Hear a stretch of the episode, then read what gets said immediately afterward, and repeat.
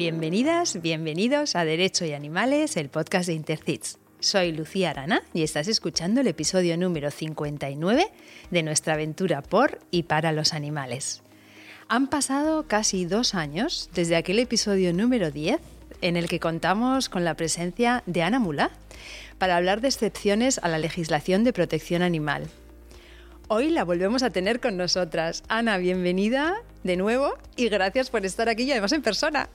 Pues muchísimas gracias a vosotros por invitarme eh, de nuevo. Encantada de estar aquí y además en persona. Os veo. Por fin. Sí.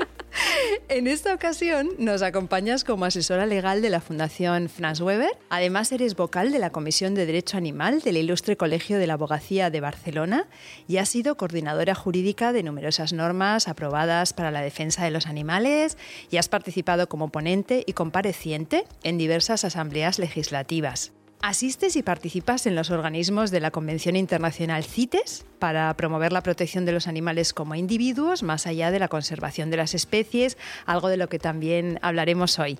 Eres docente y ponente en universidades y colegios profesionales, impartiendo clases sobre derecho y animales, y fuiste coordinadora de las acciones que impulsaron el pronunciamiento del Comité de los Derechos del Niño de Naciones Unidas para alejar a los niños de la violencia de la tauromaquia. Eres además vicepresidenta de Intercits.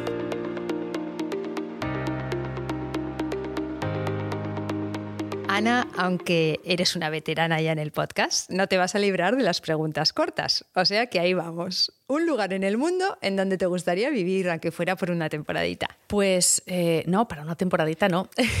Te quedas ya directamente. Me quedo pues en Menorca. Mm, Menorca fui muy, muy feliz eh, en mi infancia, he vuelto muchas veces y para mí es un sitio eh, muy, muy especial. O sea que podría ser, es algo, no es como si me dices de repente Nueva Zelanda o Alaska, podría ser, es algo que podría ser perfectamente y yo te voy a visitar de vez en cuando.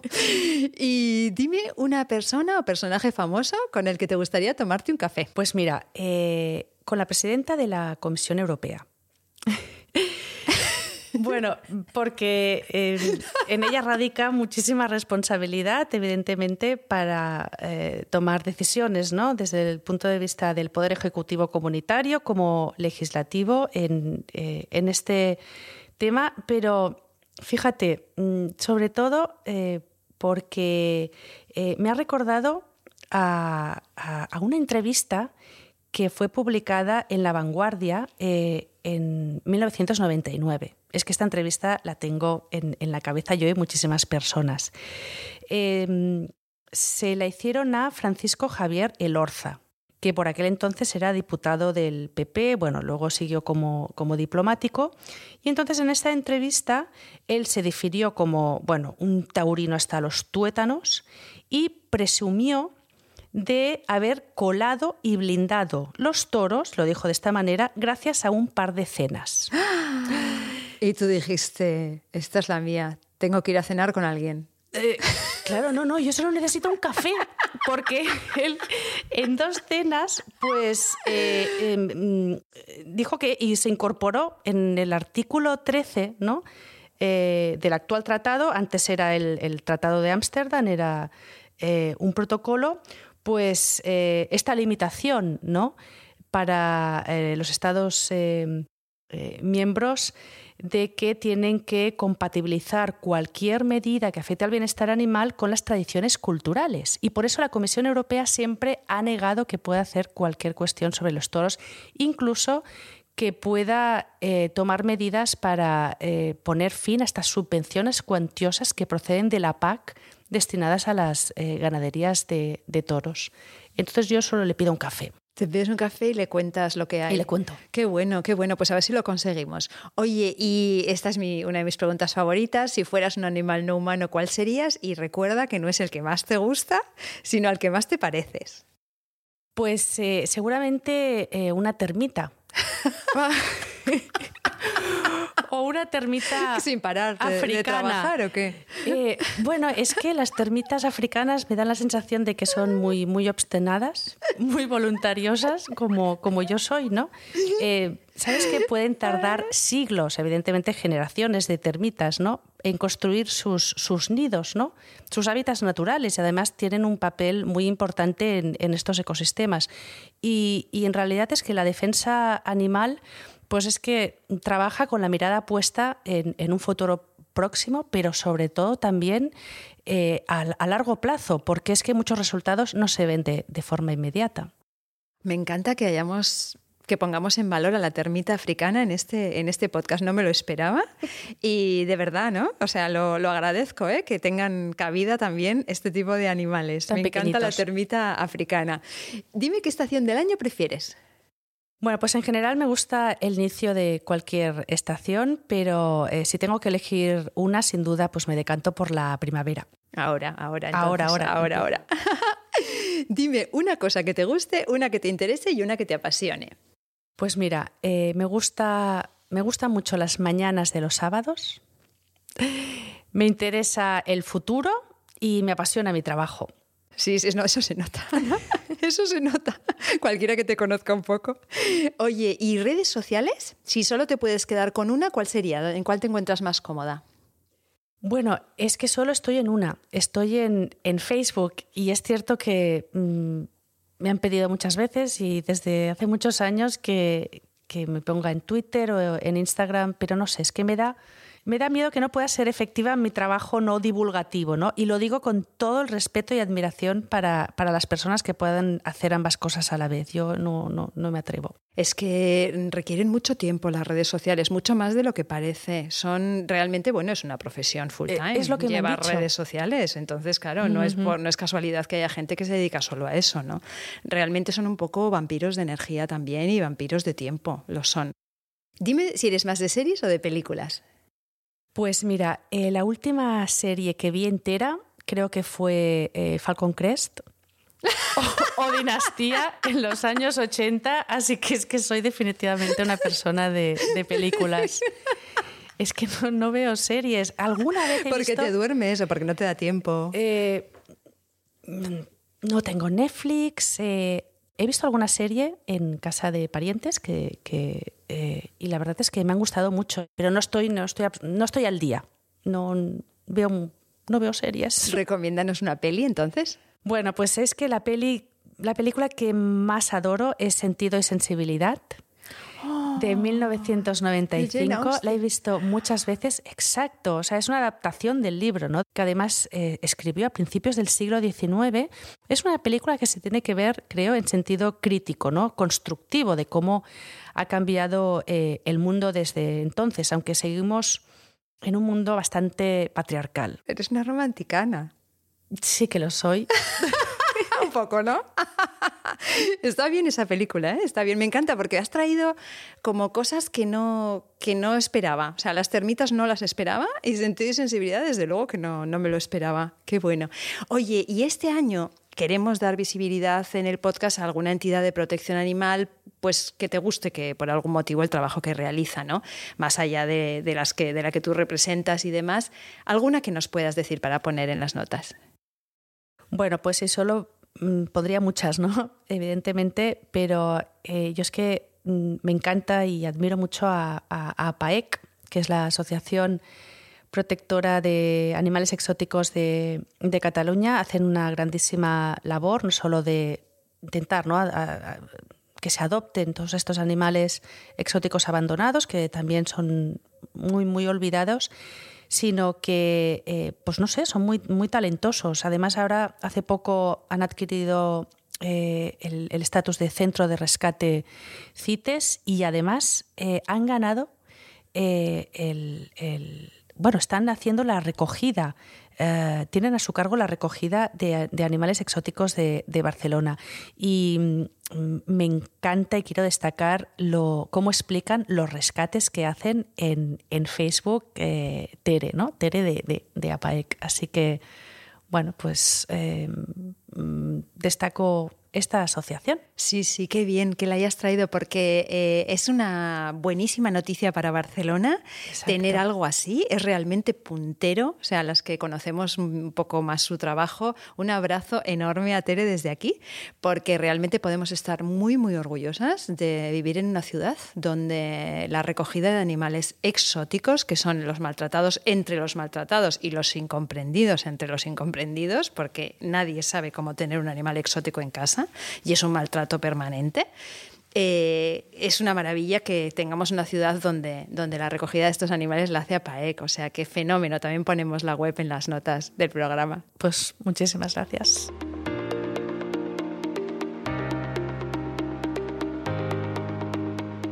Vamos con el tema que da título al episodio, trofeos de caza o trophy hunting. Actualmente está en marcha una campaña de la Humane Society International para conseguir algunos logros en este ámbito. Cuéntanos, Ana, primero, ¿cuál es tu papel en esta campaña? Bien, pues eh, mi papel como representante de la Fundación Franz Weber es ser parte de la coalición que se une a la Human Society International para impulsar esta campaña en España.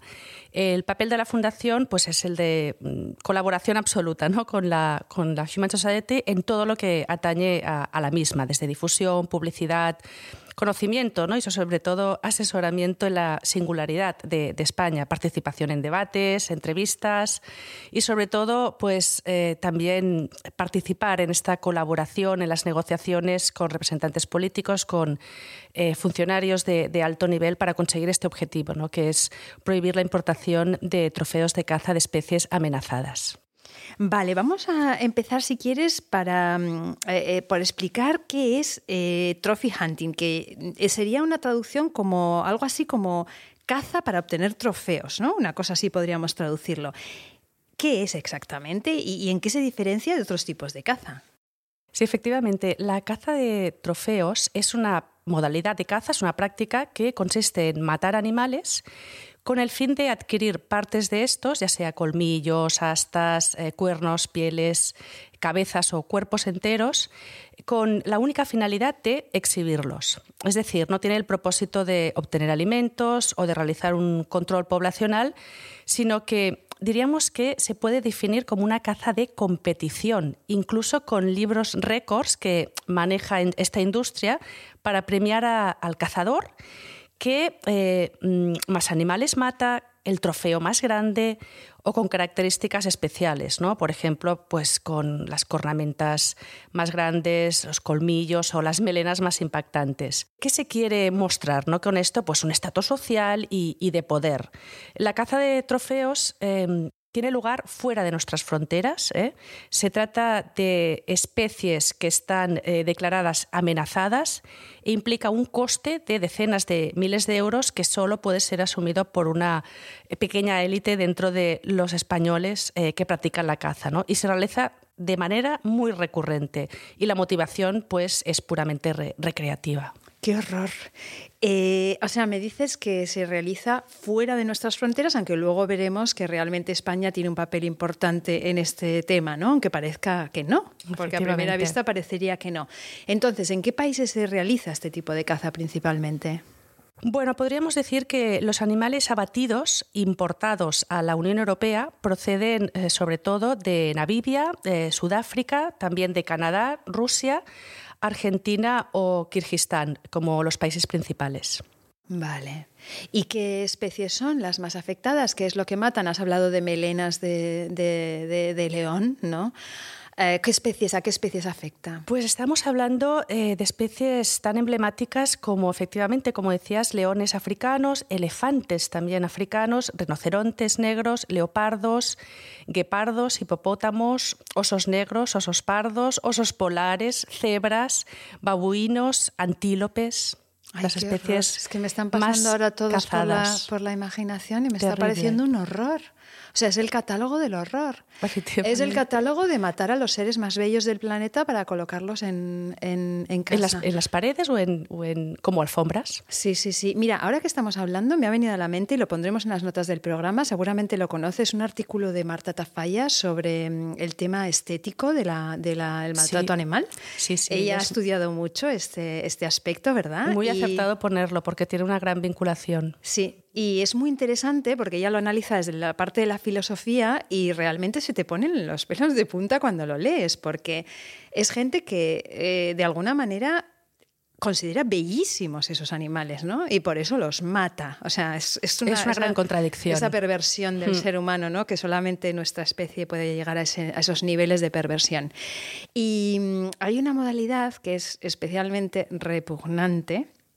Yo creo que muchos de nuestros oyentes no la conocerán. Yo, desde luego, no, no la conocía hace, hace poco tiempo, relativamente poco tiempo, que me enteré de que existía este horror, que es la canned hunting, no sé si lo pronuncio bien, caza enlatada. Cuéntanos en qué consiste. Sí, sí, efectivamente. Es un método para obtener eh, trofeos de caza que consiste, eh, en primer lugar, criar animales, eh, mayormente leones.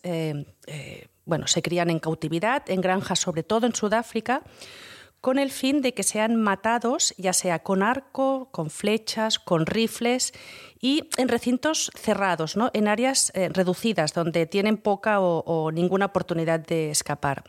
Y eh, lo más repugnante, ¿no? que España es el principal importador de la Unión Europea de trofeos de león africano con, esta modalidad. Entonces te explico un poquito más. Eh, los leones, a los pocos días de nacer, pues son separados de, sus madres ¿no? y criados a biberón, justamente para acostumbrarlos a la presencia humana.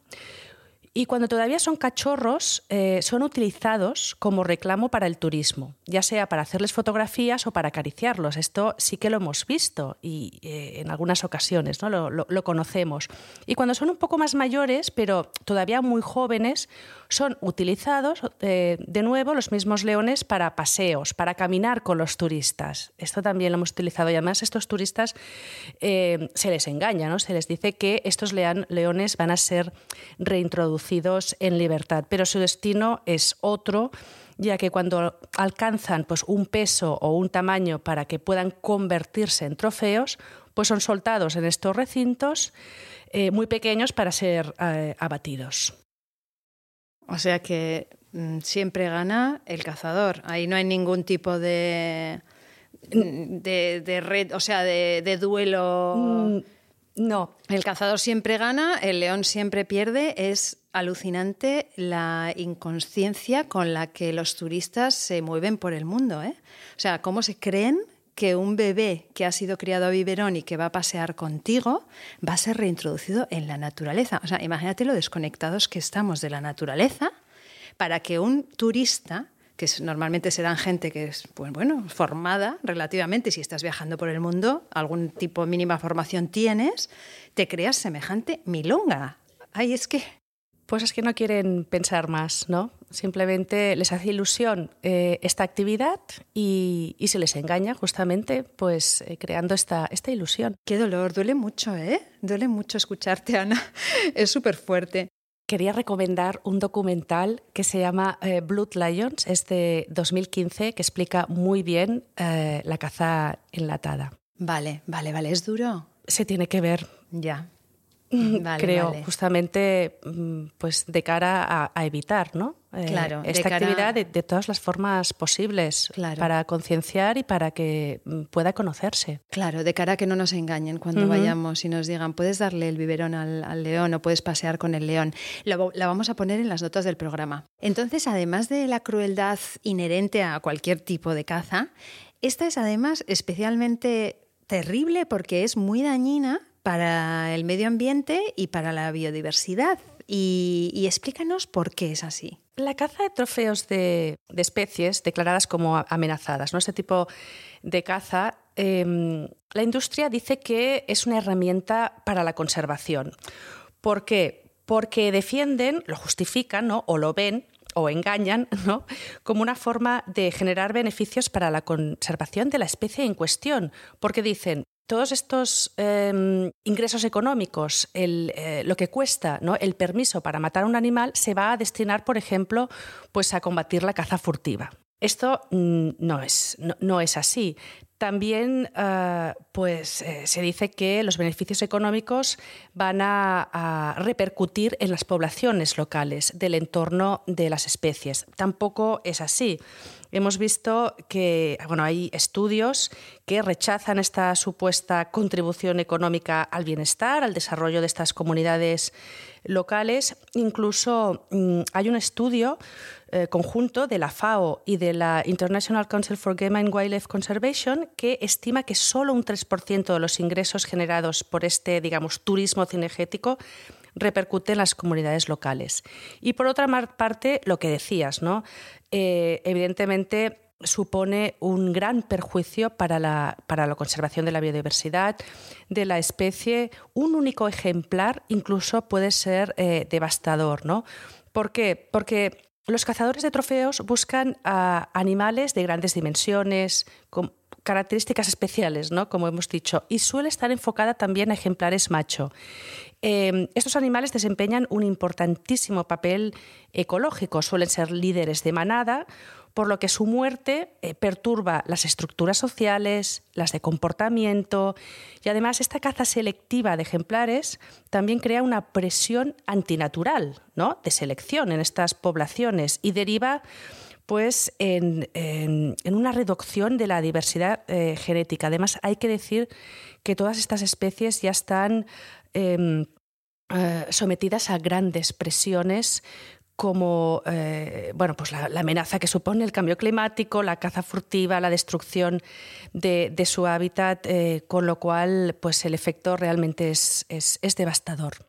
Sí, sí, mucho más allá del propio animal en cuestión que estés matando, estás haciendo un daño a todo, a todo el ecosistema alrededor de él y a todo el ecosistema en general, ¿no? Porque los animales grandes hacen un trabajo por la, por la biodiversidad que yo creo que casi ni, o sea, seguro que se conoce, pero hay, seguro que hay partes de ese trabajo que todavía ni siquiera el ser humano conoce, ¿no? De, la importancia que tienen, ¿no? Como los caminos que hacen los elefantes y el tema de las ballenas cuando mueven el, el cuando hacen sus heces y esos heces ayudan mogollón a todo el ecosistema marino. O sea, todos esos animales grandes, a los pequeños también. No vamos aquí a. Sí. todos nos, nos encantan. Todos forman parte del ecosistema, tienen su rol y su papel. Pero realmente, pues justamente ahora he estado en el clavo, eh, hablando de, elefantes, pues los ejemplares adultos comparten mucha información, esta información ecológica, eh, social, ¿no? imprescindible para la supervivencia de, las manadas. Y cuando eh, se mata pues, a un ejemplar, evidentemente pues, contribuye a esta pérdida de toda esta información que es clave para, la población. Qué tremendo. Y mm, decíamos antes que parece que sea algo que nos pilla como un poco lejos, ¿no? Como de película o de, o de documental, ¿no? De la 2. Pues no. Eh, y sin embargo, no es así. Entonces, explícanos qué papel juega Europa y más concretamente España en todo este lío. Pues mira, la Unión Europea es el segundo mayor importador del mundo de trofeos de caza después de Estados Unidos, y dentro de la Unión Europea España ocupa la segunda posición en número de trofeos importados, después de Alemania. Por tanto, España tiene un rol importantísimo aquí. Eh, el estudio que ha hecho la Human Society Internacional eh, derivado de los datos que se extraen de la base de datos de, de la Convención CITES, de la Convención sobre el Comercio Internacional de especies amenazadas de fauna y flora, por tanto, son datos absolutamente fiables, ¿no? Incluso podrían ser más, porque hay países que eh, no vuelcan todos eh, estos datos. Bueno, pues em, eh, España importó en cinco años 2.117 trofeos de 51 especies distintas. Fue el primer importador, como decíamos, de trofeos de, de leones africanos y también de elefante y además fue el tercer importador de trofeos de leopardo y el primero en 2019, en plena pandemia, después eh, eh, también 2020, en 2019 y 2020, de trofeos de jirafa. ¡Qué horror! Terrible. Es que no nos lo podemos ni imaginar. O sea, ¿dónde tiene esta gente metidos esos trofeos? Es que, qué, qué, qué horror, ¿verdad? Es como una especie de mundo paralelo del, del no sé, no sé ni, ni, ni, qué palabra decir, o sea, del egoísmo, del ego, del... Bueno, de la masculinidad. Pues a mí una, frágil. Vez me, tocó, me tocó ver este tipo de trofeos justamente en la aduana del de, eh, el aeropuerto de, de, Madrid, cuando estaba cursando en Baeza el máster de CITES. Eh, una de las actividades fue eh, visitar tanto las autoridades CITES en España como, como la aduana y justamente ese día vinieron muchos trofeos de caza que se iban a diversas comunidades, ¿no? de, porque los, cazadores los matan allí y luego evidentemente pagan para que eh, hagan el, trabajo pues esta, esta industria eh, y el importe puede llegar eh, incluso por un animal a hasta 60.000 euros o más. Qué fuerte. Menos los, los leones criados en cautividad, la caza enlatada es mucho más barato. Es mucho más barato. Ay, Dios mío. Claro, hay mucha gente implicada en toda esta cadena. Claro, tenemos, desde luego las comunidades locales seguro que no ven un duro, eso está clarísimo como siempre. O sea, los pobres nunca se quedan, nunca se benefician de nada. O sea, está claro que es un tema elitista desde el principio hasta el final de la cadena, eso, vamos, no nos van a engañar. Eh, pero, claro, ¿qué objetivos persigue la campaña de la Human Society? O sea, ¿qué, pasos se están dando? Y no sé si puedes comentar un poco de, este tipo de eslabones de toda esta cadena habrá que apelar a todos, ¿no? Sí, por supuesto. Eh, como decías, en, esta, industria eh, principalmente pues está detrás, mm, existen tres organizaciones fundamentales, ¿no? que las vamos a mencionar porque además es que nos, no, nos esconden. está el Safari Club International, que además a mí ahora en el en el comité permanente de CITES me tocó sentarme a su lado durante una semana por, por, cuestiones alfabéticas. Sí. Ah, luego está la Federación Europea de Asociaciones de Caza y Conservación.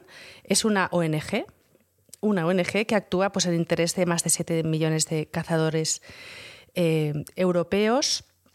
Y luego está el Consejo Internacional para la Conservación de la Caza y la Fauna Silvestre. Bueno, pues hay que decir que eh, estas, eh, estas, entidades participan en los organismos internacionales con estatus de observadores, ¿no? como por ejemplo en la CITES eh, o también en la Convención sobre Especies Migratorios. Por tanto, ejercen un papel, bueno, pues entre comillas, legítimo ¿no? de lobby. También luego hablaremos, si hay eh, eh, unos minutos, del papel de otras ONGs, ¿no? como la Fundación Franz Weber, que también tiene el, el, rol de, observa, de observador y, por tanto, allí eh, estamos, digamos, en una posición, en principio, pues de, de igual. ¿no? Bueno, lo que me has preguntado, que creo que me he ido por las ramas, la campaña se denomina Not in My World, no en mi mundo, tiene el objetivo, en primer lugar, de concienciar a la población de la existencia de estas prácticas y, en segundo lugar, de, evidentemente, solicitar a la clase eh, política, a los altos funcionarios, eh, que emprendan acciones para poner fin a, esta importación de trofeos de caza.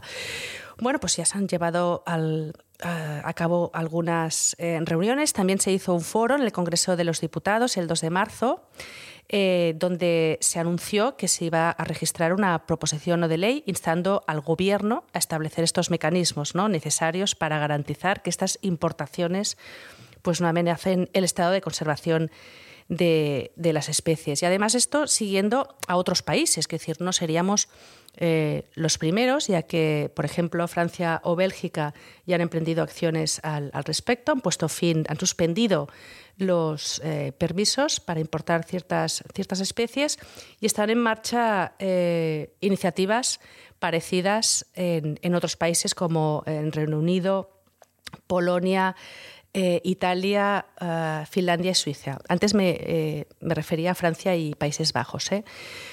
Bueno, mm, a ver, es que la importación de trofeos está regulada. Está regulada en, una resolución de CITES, está regulada en el reglamento de la Unión Europea que eh, relativo pues esto, ¿no? La protección de, especies es, la que, es el que incorpora la Convención CITES aquí en la Unión Europea. Entonces, estos permisos se pueden dar si se dan una serie de, condiciones. Lo que nosotros creemos es que estas condiciones no, no se dan, ¿no?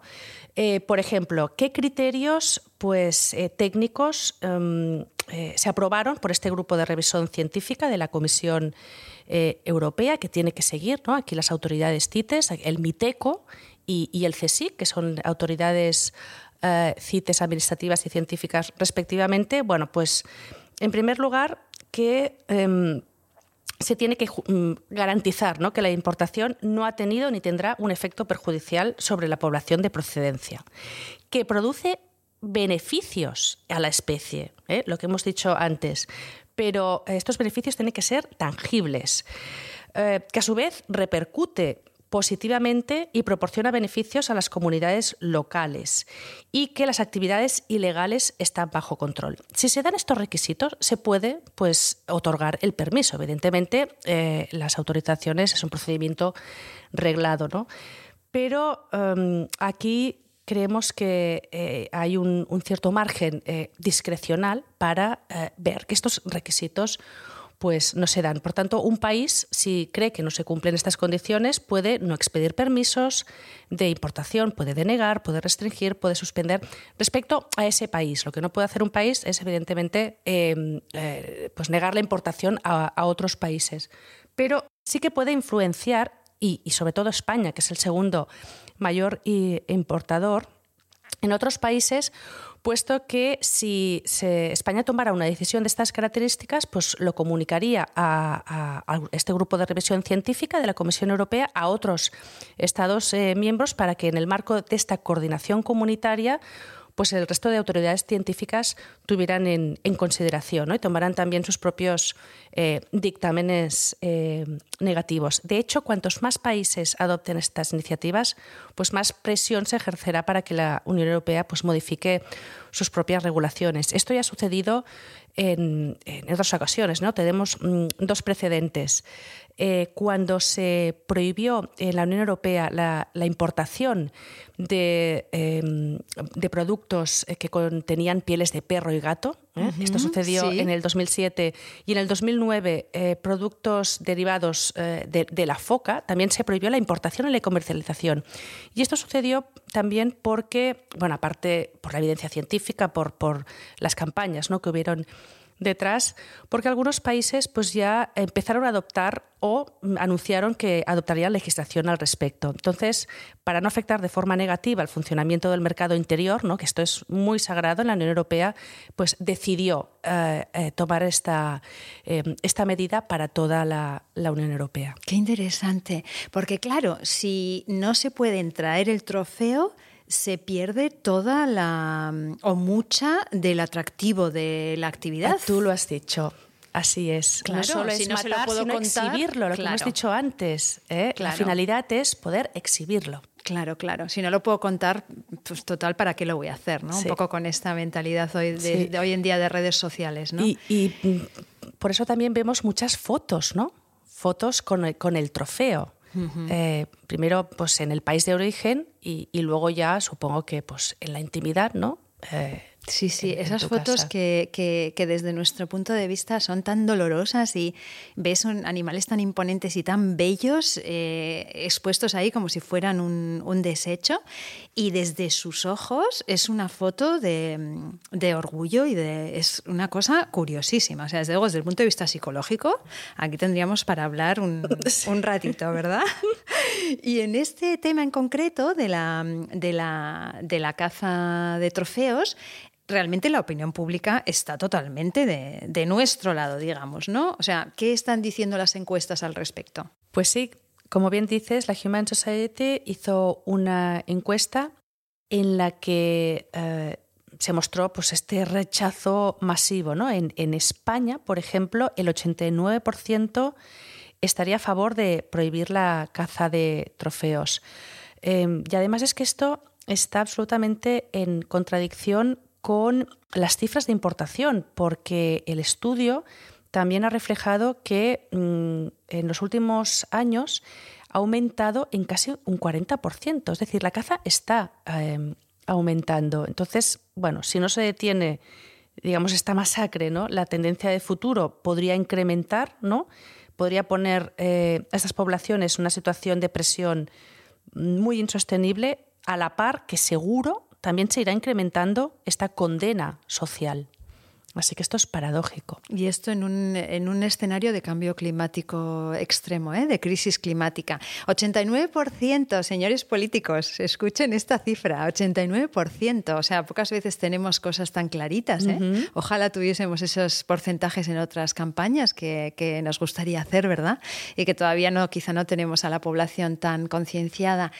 Ana, ¿cómo podemos colaborar? Queremos colaborar con esta campaña. Bueno, pues eh, se puede colaborar eh, mediante la, difusión, la denuncia pública eh, de la situación, pues con, todos los, medios, ya sea en, una conversación con la familia, en redes sociales y sobre todo hacer llegar a los políticos esta, la condena ¿no? que, que España eh, ya, ya hecho y por tanto pues que sean consecuentes con ello.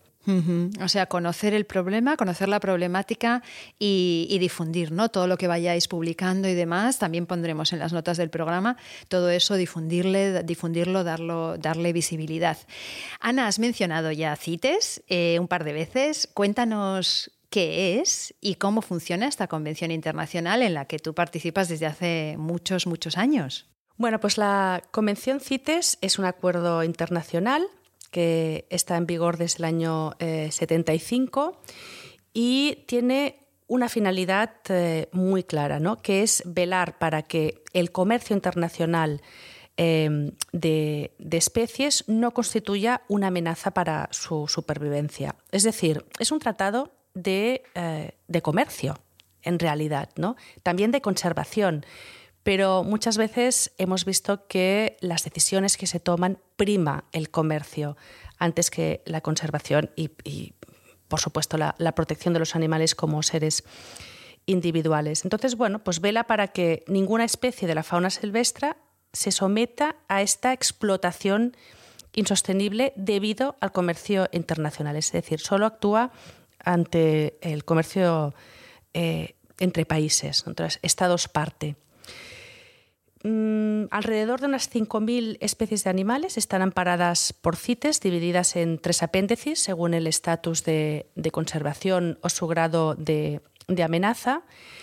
Y la finalidad de la demanda, hay que decir demanda porque se trata de, pues, de, eh, comercializar animales vivos o sus partes, ¿no? para finalidades pues, muy variadas y comprenden desde la medicina tradicional, como supuestos productos curativos que no tienen ningún valor, valor medicinal, el mercado de animales de compañía, los trofeos de caza, la industria química y farmacéutica, también eh, productos para la decoración, la ornamentación, prendas de vestir, eh, la peletería en sentido amplio eh, el sustento como carne silvestre, lo que se llama el bushmeat, pero también la alimentación, ya sea de subsistencia cultural o de, o de lujo, eh, y el mantenimiento eh, de animales en parques zoológicos, acuarios y circos. Esta es la finalidad de este comercio. Y bueno, pues para que sea posible, algunos son capturados en el medio silvestre y otros son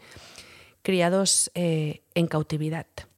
Cada país tiene que eh, designar eh, una autoridad administrativa mm, y una autoridad científica. La autoridad administrativa es la que emite estos eh, permisos y la autoridad científica es la que asesora acerca de cuál sería el efecto ¿no? sobre la conservación em, este, de este comercio. Y en cuanto a la estructura orgánica, bueno, pues primero, eh, el órgano decisorio más importante es la conferencia de las partes, que se reúne en un país distinto cada tres eh, o cuatro años y allí pues eh, se deciden cuestiones como por ejemplo pues las especies que tienen que subir o bajar de, apéndices y otras resoluciones de, de, muy variada naturaleza, ¿no? Siempre para que este comercio sea posible o para restringirlo también, evidentemente, ¿no?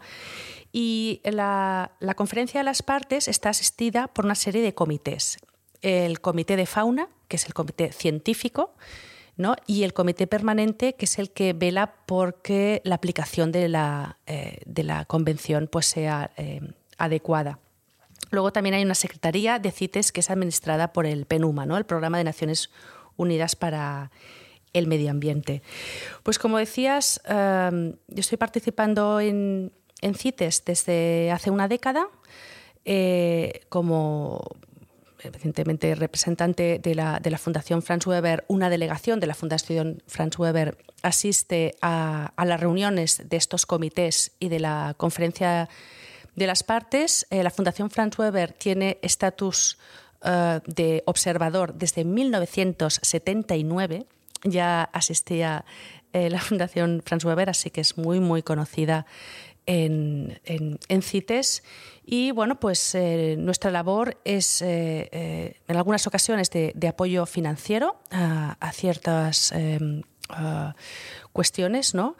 Y también de, asesoramiento técnico, ¿no? Sobre todo para que eh, los países, pues, mm, voten a favor de eh, eh, medidas para que contribuyan a la conservación de la especie y sobre todo también en los últimos años nos hemos dado cuenta que CITES tiene un gran impacto sobre la mm, protección de los individuos que conforman estas especies, ¿no? porque CITES habla de poblaciones, habla de especies y habla muy poco de, animales, habla de especímenes. ¿no? Eh, a pesar de que CITES es la primera y la única convención que tiene ya en, su, eh, en, el, texto de la convención y en muchas de, sus resoluciones mm, cuestiones que afectan al bienestar animal muchísimas, pero son de muy difícil eh, aplicación. Entonces estamos allí insistiendo eh, pues a través de, eh, formamos parte de grupos de trabajo y sobre todo en estas reuniones em, intentamos pues asistir a, los países para, para, que emitan pues, decisiones acertadas.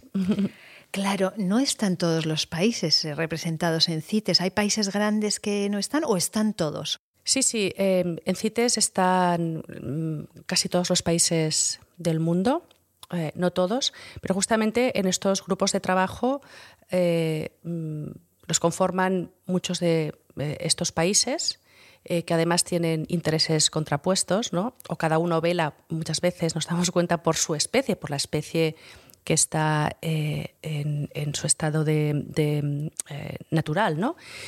Y, también formamos eh, parte de estos grupos de trabajo las, las ONGs. Las ONGs de cada país, de diferentes países, estáis en el mismo grupo de trabajo, juntas, ¿no? Juntas.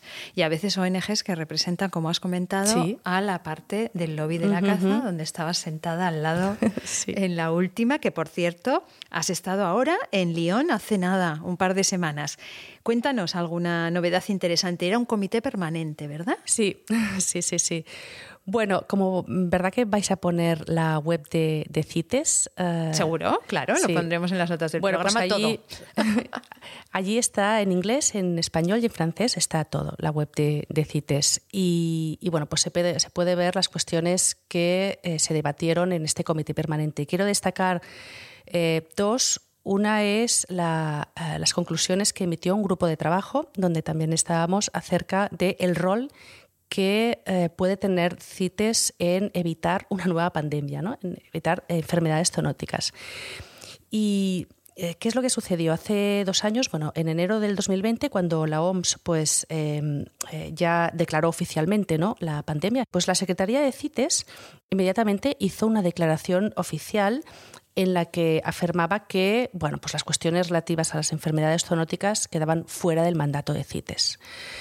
Y bueno, tanto la Fundación Franz Weber eh, específicamente pues hizo una, carta pública ¿no? y otras ONGs eh, negando absolutamente pues, pues esto. ¿no? Y bueno, CITES recondujo eh, esta postura inicial y admitió que podía contribuir a reducir los riesgos. ¿no? Y un año después, en enero del 2021, Em, se estableció un grupo de trabajo en el comité permanente y en este pues, se, han dado estas conclusiones y eh, aprobando pues, diversos acuerdos justamente para, avanzar, ¿no? para eh, establecer un programa de trabajo conjunto con otras mm, organizaciones internacionales. Eh, como puede ser la, OMS, incluso pues, eh, admitiendo que podría ser eh, necesario la aprobación de una resolución específica en, la conferencia de las partes. Y otra cuestión que quería eh, destacar fue una controversia que hubo muy grande, en la que sí que estuvimos implicados directamente acerca de una exportación ilegal de elefantes africanos capturados en la naturaleza por parte de Namibia. Y esto, bueno, em, sucedió porque eh, Namibia, haciendo una interpretación muy tortuosa de una anotación ¿no? de, CITES, eh, cree que sus poblaciones pues, se pueden seguir comercializando hacia otros países, cuando esto no es, no, no es así. ¿no? El comercio se limita a programas de conservación in situ, es decir, eh, solo se pueden comercializar a destinos situados dentro del, área de distribución natural de la, especie. La cuestión es que Namibia, pues, eh, en diciembre del 2020, anunció su intención de subastar elefantes capturados en la naturaleza a licitadores nacionales o internacionales. Y esto, bueno, pues creó eh, muchísima preocupación y entonces a través del Comité de Fauna em, y con el grupo de trabajo en el que, en el que estamos, pedimos que eh, examinaran pues, eh, esta cuestión. ¿no? Y como era una, un tema de aplicación de, la Convención, eh, cuando se celebró el Comité de Fauna en mayo del 2021, que no fue fácil incluir este tema ¿no? en, en la agenda, pues efectivamente se, remitió al, al, comité permanente. ¿Qué es lo que sucedió? Que, bueno, em, nosotros estuvimos mm, haciendo un dictamen eh, jurídico que está colgado en, como eh, es un, informe eh, que examina la legalidad ¿no? de la interpretación que, hizo Navibia y lo que hicimos es dar publicidad ¿no? a, este, a este informe.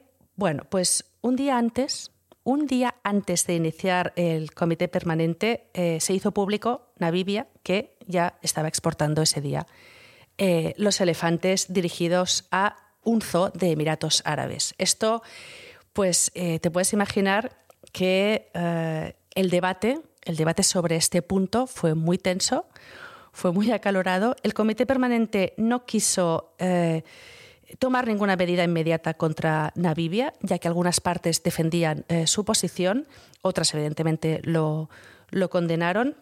De hecho, bueno, eh, si se puede leer un poquito más eh, sobre lo que sucedió, el National Geographic, bajo el título de algo así como la venta de elefantes salvajes en Namibia provoca una condena mundial, ¿no? En el comité permanente, pues se se, tomó en, consideración que eh, había un problema de que no había un consenso ¿no? sobre cuál es el régimen legal definitivo de la exportación de elefantes, porque, como tú recuerdas bien, en 2019, en la última conferencia de las partes, eh, se consiguió restringir, eh, limitar muchísimo esta exportación. Bueno, pues esta falta de consenso, digamos que fue positivo, porque em, eh, motivó que el comité permanente dijera que en la próxima conferencia de las partes, que se va a celebrar en Panamá en noviembre del 2022, en unos, en unos meses, pues ya se tiene que decidir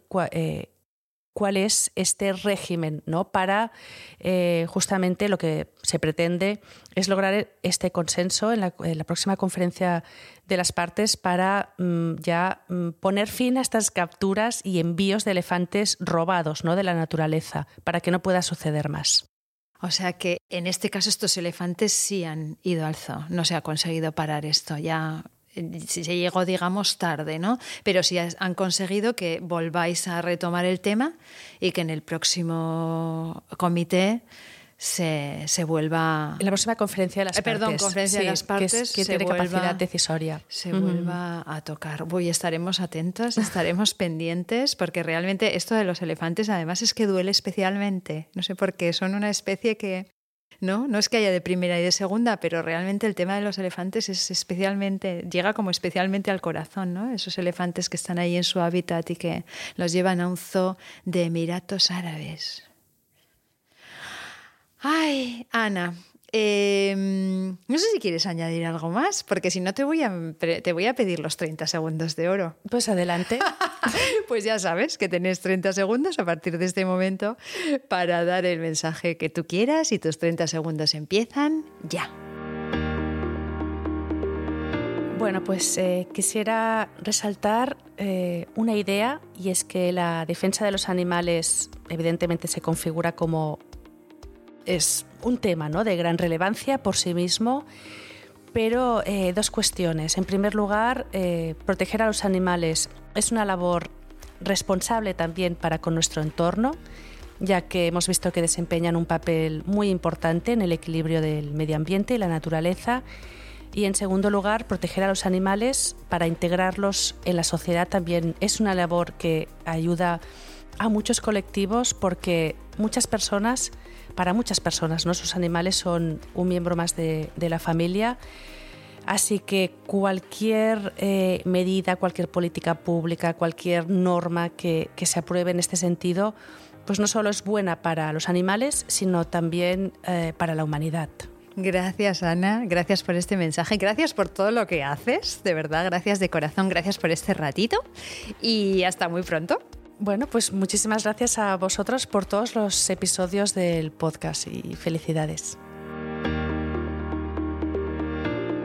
Pues hasta aquí un nuevo episodio de Derecho y Animales en el que nos hemos acercado a una actividad cruel que no solo daña a las propias víctimas directas, criaturas hermosas e imponentes, sino a toda la biodiversidad, al hogar que permite que se desarrolle la vida. Es frustrante y es duro, y precisamente por eso no vamos a parar. Nos escuchamos en 15 días porque ya ha llegado nuestro tiempo, el tiempo de los derechos de los animales.